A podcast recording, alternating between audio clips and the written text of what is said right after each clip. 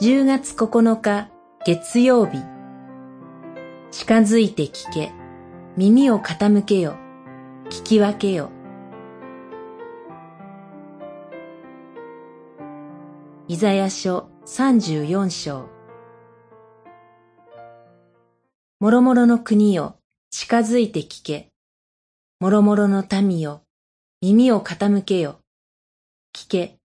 大地とそこに満ちるすべてのもの、世界とそこに生ずるすべてのものよ。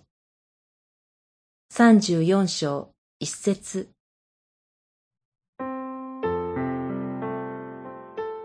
近づいて聞くべきことは、神の報復の日についての言葉です。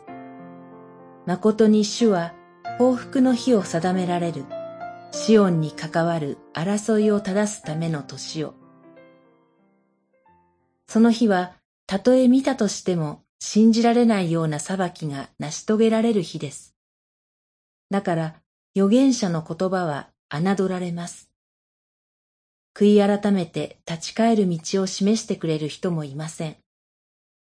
しかし、望みが一つ示されます。主の書に尋ね求め、読んでみよ。これらのものに一つも欠けるものはない。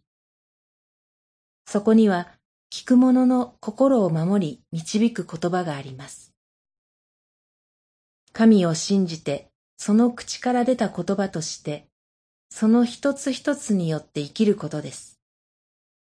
それに従って進むなら希望があり目指すべきところがあります。